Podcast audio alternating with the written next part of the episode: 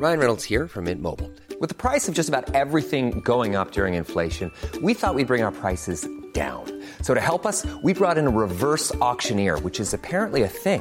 Mint Mobile unlimited premium wireless. Ready to get 30, 30, bit to get 30, bit to get 20, 20, 20, bit to get 20, 20, bit to get 15, 15, 15, 15 just 15 bucks a month. So, Give it a try at mintmobile.com slash switch.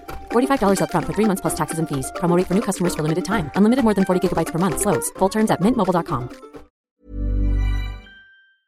Plus de 200 blessés, 4000 grenades tirées, un manifestant entre la vie et la mort et deux membres des forces de l'ordre en état d'urgence absolue. Des violents affrontements ont eu lieu ce samedi à Sainte-Soline dans les Deux-Sèvres, donc dans le centre-ouest de la France. Le tout dans le cadre de manifestations contre un projet très contesté de méga bassines pour l'agriculture. Mais alors, de quoi parle-t-on quand on parle de méga bassines Pourquoi est-ce que ça fait autant débat? Et que s'est-il donc passé ce week-end? Salut, c'est Hugo, j'espère que vous allez C'est donc euh, le sujet à la une des actualités du jour euh, aujourd'hui, que ce soit donc sur YouTube ou alors, vous le savez, en version euh, podcast audio sur toutes les plateformes de streaming. Alors commençons déjà par les définitions pour bien comprendre de quoi on parle ici. Une méga bassine, c'est en fait un énorme réservoir artificiel d'eau qui a pour but de fournir de l'eau aux agriculteurs et ces bassines, elles sont alimentées par un pompage des nappes phréatiques, les nappes phréatiques étant donc ces poches d'eau qui sont situées sous la terre. Alors plusieurs projets de méga bassines se développent ces derniers temps. La bassine de Sainte-Soline, qui est donc en chantier actuellement, c'est en fait la deuxième bassine d'un programme de 16 méga bassines prévues dans le bassin de la Sèvre niortaise, donc dans cette région en centre-ouest. Alors on va revenir sur ces tensions inédites et très impressionnantes qui se sont déroulées ce week-end, mais commençons donc par bien comprendre l'enjeu et le débat autour de ces méga bassines. Ces méga bassines, et je compte sur vous pour compter le nombre de fois où je dis méga bassines aujourd'hui, mais ces méga bassines, elles sont donc défendues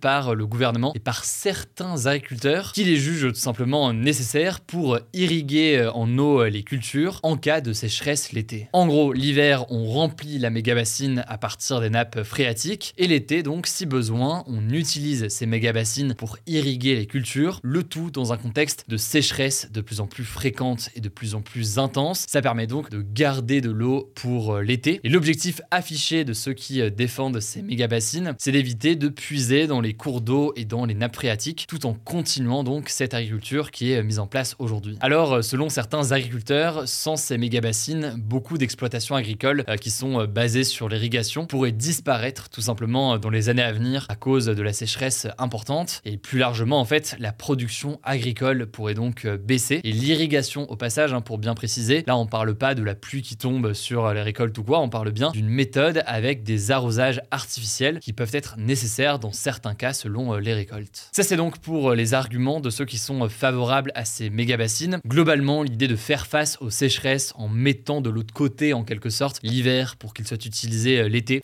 et continuer donc cette agriculture et cette production. Mais à l'inverse, eh bien quels sont donc les arguments maintenant des opposants qui ont manifesté par milliers ce week-end? À noter que parmi ces organisations, on retrouve de nombreuses organisations de défense de l'environnement, par exemple l'organisation Les Soulèvements de la Terre. Alors premier argument que l'on entend beaucoup du côté euh, des opposants, ces euh, projets de méga-bassines pourraient perturber tout simplement euh, les sols et perturber l'équilibre naturel dans la région. Eux, en fait, estiment que c'est un projet qui vise simplement à une agriculture toujours plus intensive, qui incite donc à produire toujours plus, sans forcément donc se poser la question des ressources et de leur présence ou non. Selon donc les opposants, en fait, il faudrait changer de modèle d'agriculture et plutôt donc que de stocker l'eau comme c'est le cas ici, il faudrait penser à des méthodes d'irrigation plus durables ou alors euh, s'adapter tout simplement au changement climatique en favorisant des nouvelles cultures qui sont euh, moins gourmandes en eau. Bref, en quelque sorte, produire différemment face à ces épisodes de sécheresse qui sont voués à s'intensifier et à se multiplier. Deuxième argument des opposants, ces méga-bassines conduiraient à du gâchis d'eau. Alors parce qu'il y a un risque dans certains cas de développement d'eau stagnante qui ne pourrait plus finalement être utilisée. On appelle ça l'eutrophisation de l'eau. Et puis au-delà de ça, parce que ces bassines peuvent entraîner de l'évaporation de l'eau ce qui n'est pas le cas quand l'eau est enfouie sous terre dans les nappes phréatiques et qu'elle reste là. Le deuxième argument, c'est donc la question du gâchis de l'eau. Et enfin, troisième argument qui revient beaucoup, les opposants jugent que ces méga-bassines favorisent les inégalités. Elles sont en effet financées à 70% par de l'argent public. Or, selon ces opposants, eh bien, ces projets ne vont bénéficier qu'à une minorité d'agriculteurs et pas à la majorité d'entre eux. Certains parlent même de privatisation de l'eau. Bref, ce qu'il faut donc comprendre, c'est qu'on n'est pas là sur une question d'agriculteurs contre défenseurs de l'environnement. Le sujet est plus complexe que ça. Ça pose des questions plus larges autour de l'usage de l'eau et autour de notre modèle agricole. L'eau qui est une ressource d'ailleurs de plus en plus sous pression. Et l'un des signes de ça, on en parlait d'ailleurs la semaine dernière, c'est ce sommet sur l'accès à l'eau qui se tient en ce moment au sein de l'Organisation des Nations Unies. Et c'est le premier sur le sujet depuis 50 ans, signe qu'il y a un moment critique et les sécheresses en France le montrent aussi. Alors un mot maintenant important tout de même concernant ces manifestations. Il faut savoir que des manifestations avaient déjà éclaté en octobre 2022, mais là en l'occurrence la violence est encore montée d'un cran. Alors il faut noter qu'à chaque fois ces manifestations avaient été interdites par la préfecture, d'où le déploiement de très nombreuses forces de l'ordre sur place. Alors les organisateurs et les autorités se rejettent aujourd'hui la responsabilité des affrontements. Les autorités affirment de leur côté protéger tout simplement le chantier des méga-bassines. Et selon le ministre de l'Intérieur, Gérald Darmanin, samedi, les gendarmes ont dû faire face, je cite, à un millier de personnes radicalisées et à un déchaînement de violence inexcusable, utilisant euh, par exemple des projectiles ou encore des cocktails Molotov, avec pour conséquence donc 47 gendarmes blessés, dont deux en état d'urgence absolue, sachant que pour eux deux, leur pronostic vital aujourd'hui pas engagé. De leur côté maintenant, les organisateurs de la manifestation euh, dénoncent une répression policière, comme euh, l'interdiction d'ailleurs déjà de la manifestation qu'ils contestaient. La Ligue de défense des droits de l'homme, qui est une organisation de défense des droits humains, assure avoir constaté, je cite, un usage immodéré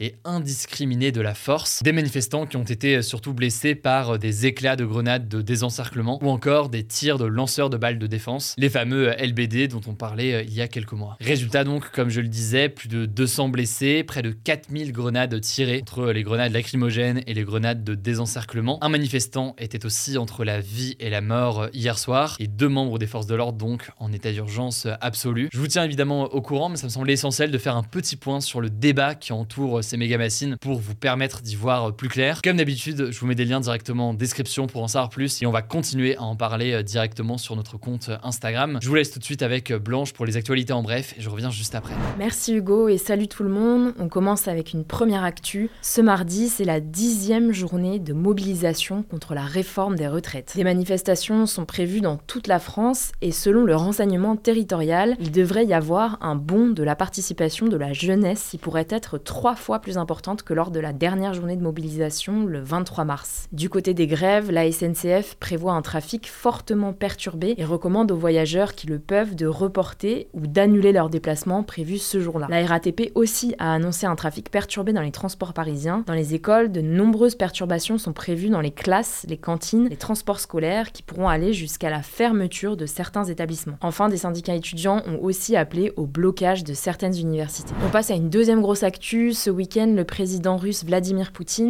a déclaré que la Russie allait déployer des armes nucléaires tactiques en Biélorussie, son allié qui a une frontière avec plusieurs pays de l'Union européenne comme la Pologne. Vladimir Poutine a expliqué que c'était une réaction à la volonté du Royaume-Uni d'envoyer des obus à uranium appauvri pour les chars utilisés par les Ukrainiens. L'uranium appauvri, c'est un produit dérivé du processus d'enrichissement de l'uranium qui est environ 60% moins radioactif que l'uranium naturel. Et selon les États-Unis, ces obus ne présentent pas de risque radioactif. Alors, suite à cette annonce de la Russie, l'Ukraine a demandé une réunion d'urgence du Conseil de sécurité de l'ONU. De son côté, l'OTAN, donc l'alliance militaire de pays occidentaux menée par les États-Unis, a parlé de rhétorique, je cite, dangereuse et irresponsable. Troisième actu, l'Allemagne a connu ce lundi un mouvement de grève massif dans le secteur des transports qui est très rare dans le pays. D'habitude, en Allemagne, les négociations pour les salaires se font plutôt individuellement pour chaque branche de métier, ce qui limite les protestations massives en même temps. Mais là, les deux grands syndicats des transports ont appelé en même temps à la grève, ça représente près de 3 millions de personnes. Résultat, il y a eu un arrêt total du trafic des grandes lignes de train, mais aussi la fermeture de quasiment tous les aéroports. Les autoroutes, le transport maritime et les transports en commun étaient aussi fortement perturbés. Concrètement, les syndicats réclament une hausse des salaires de 10% minimum face à la hausse des prix qui a atteint plus de 8,7% au mois de février. Quatrième actu, en Israël, des manifestations massives ont eu lieu dans la nuit de dimanche à lundi après l'annonce du renvoi du ministre de la Défense qui était opposé à un projet de réforme du gouvernement très controversée. En fait, en ce moment en Israël, le gouvernement tente de mettre en place une réforme du système judiciaire qui permettrait d'augmenter le pouvoir des élus sur celui des magistrats de la Cour suprême, la plus haute autorité judiciaire du pays. Le truc, c'est que selon une grande partie de la population, cette réforme met en péril le fonctionnement démocratique du pays. Du coup, depuis que la réforme a été présentée au mois de janvier, d'immenses manifestations ont eu lieu dans le pays. Et donc ce samedi, le ministre de la Défense a appelé à mettre en pause cette réforme, ce qui n'a pas du tout plu à Benjamin Netanyahou, le Premier ministre qui dirige le pays. Il a donc décidé de le renvoyer, ce qui a créé d'importantes manifestations. Alors face à cette forte mobilisation, le président d'Israël, Isaac Herzog, qui n'a pas vraiment de pouvoir mais plutôt un rôle honorifique, a lui aussi appelé ce lundi à arrêter immédiatement le travail législatif sur le projet de réforme judiciaire. Cinquième actu, on retourne en France. 150 influenceurs ont signé ce week-end une tribune publiée dans le journal du dimanche dénonçant, je cite, les dérives d'une minorité à quelques jours de l'examen d'un texte de loi qui vise à mieux encadrer la profession d'influenceur. Cette proposition de loi prévoit en gros de soumettre les influenceurs français aux mêmes règles que les médias traditionnels. On en a fait un post détaillé sur Instagram si vous voulez en savoir plus. Parmi les signataires de cette tribune, on pouvait notamment retrouver Squeezie, Seb, Lena Situation, McFly ou encore Cyprien. Sauf que dans la soirée, Squeezie s'est désolidarisé de la tribune en expliquant, je cite, avoir fait l'erreur de donner son accord pour que son nom apparaisse dans une tribune très maladroite qu'il n'a même pas lu. De son côté, Cyprien a déclaré qu'il ne faisait même pas partie des signataires, contrairement à ce qu'affirme le journal du dimanche. Seb s'est aussi exprimé ce matin sur France Inter, expliquant avoir signé la tribune sans l'avoir lu, en se basant sur 2-3 échanges WhatsApp. Bref, on reviendra sur ce sujet plus en détail demain. Sixième actu, au Royaume-Uni, le gouvernement a annoncé qu'il allait interdire le protoxyde d'azote, aussi appelé gaz hilarant. En fait, ce gaz est de plus en plus utilisé par les jeunes pour ses effets euphorisants, on en a déjà parlé sur la chaîne. Concrètement, quand il est inhalé, il produit pendant quelques minutes des fous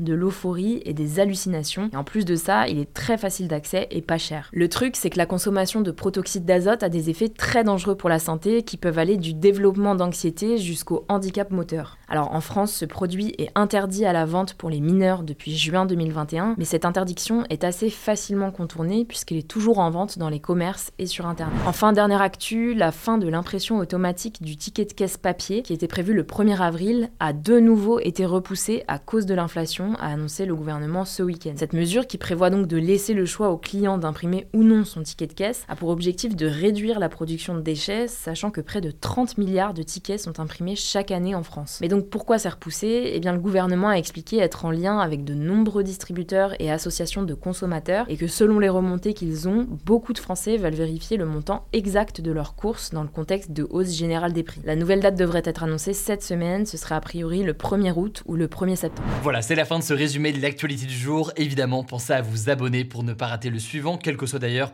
l'application que vous utilisez pour m'écouter. Rendez-vous aussi sur YouTube ou encore sur Instagram pour d'autres contenus d'actualité exclusifs. Vous le savez, le nom des comptes, c'est Hugo Décrypte. Écoutez, je crois que j'ai tout dit. Prenez soin de vous et on se dit à très vite.